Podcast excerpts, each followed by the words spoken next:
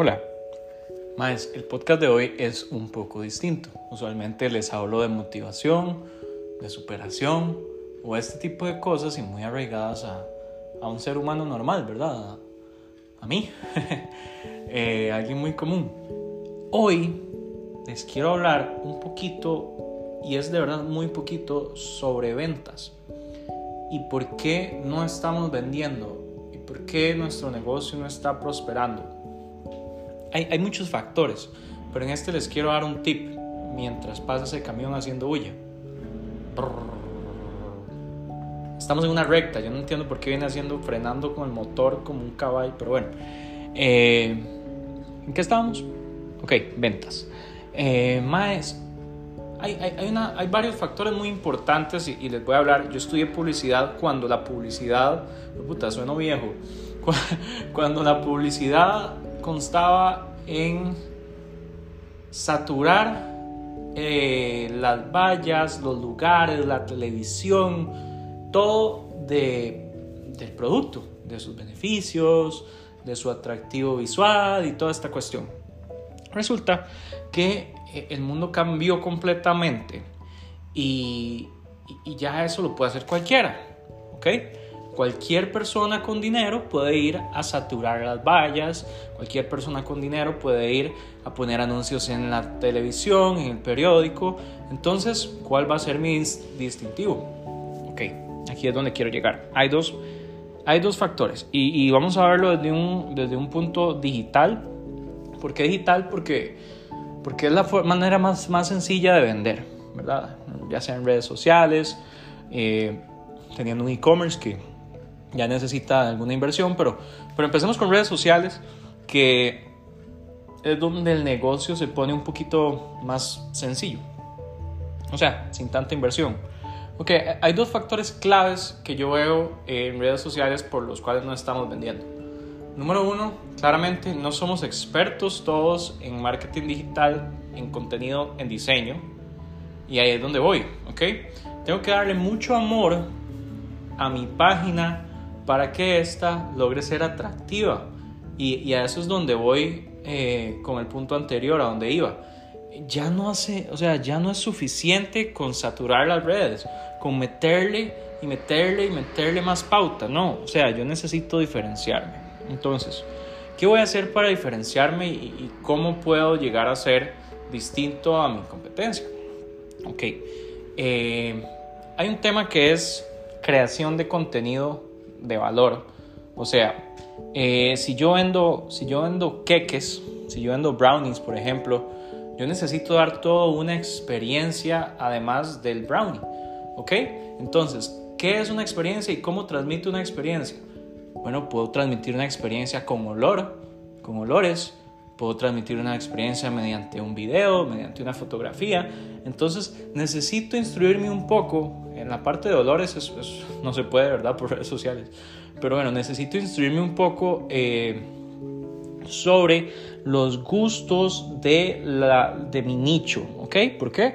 Porque puede ser que mi nicho, el que me compra brownies, no solo tenga interés en brownies, sino que también le guste el resto de la repostería, o le gustan las cosas dulces, o le gusten las bebidas, incluso eh, puede ser un nicho fitness que de vez en cuando le gusta eh, pecar, ¿verdad? Entonces necesito averiguar quién es mi nicho.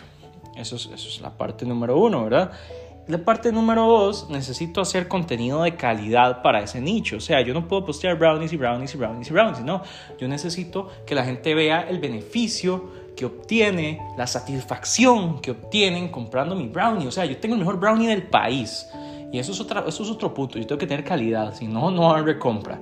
Entonces, yo necesito expresar que tengo el mejor brownie del país.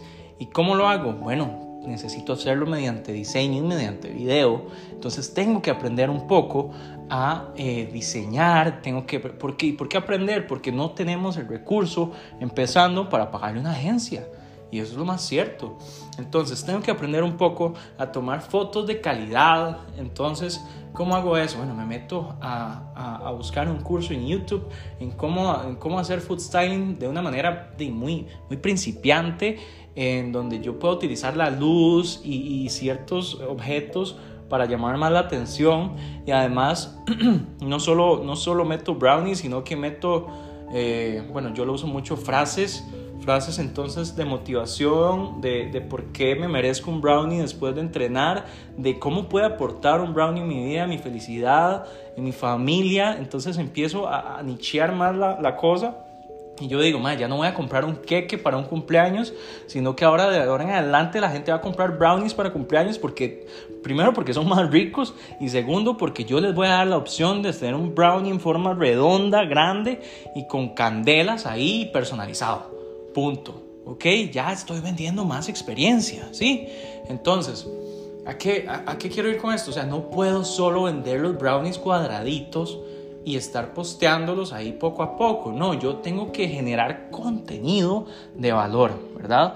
Con buen diseño, eh, con buena tipografía. Necesito que las cosas sean claras y que se entiendan y que las entienda un niño. Esa es la mejor manera de hacer mercadeo. Yo creo que así, así fue como quedó electo eh, Trump en, su elección. ¿Por qué? Porque eh, le hablaba al público de manera en que todo el mundo lo entendiera. ¿Ok? Número dos, necesito comunicar bien el mensaje. Hay palabras o hay frases en mercadeo que son ganadoras por sí solas, palabras como como gratis, palabras como limitado, eh, no sé, descuento, liquidación, outlet, o sea, hay palabras que ganan, ¿verdad? Entonces yo necesito que mis productos sean limitados. ¿Por qué? Porque entonces voy a generar una ansiedad entre la gente para conseguirlos. Entonces yo necesito que no todo el mundo los pueda conseguir para poder crear esa, como esa expectativa de cuándo van a salir, ¿ok? Número uno.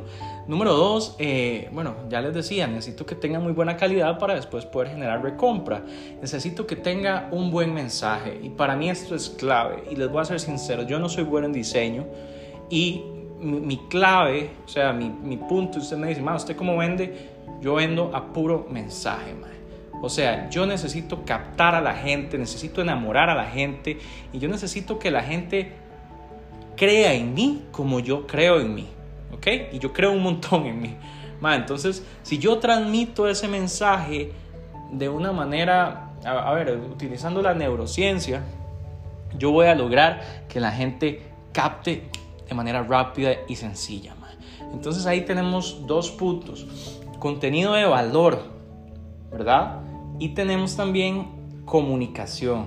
El mensaje no puede ser solo el contenido, sino tengo que tener una estrategia de cómo venderlo. ¿Ok? Entonces traten de utilizar estos, estos tips en sus productos, generando expectativa número uno, generando número dos, esa, ese efecto visual hermoso que es fundamental con video, con foto, algo bien lindo.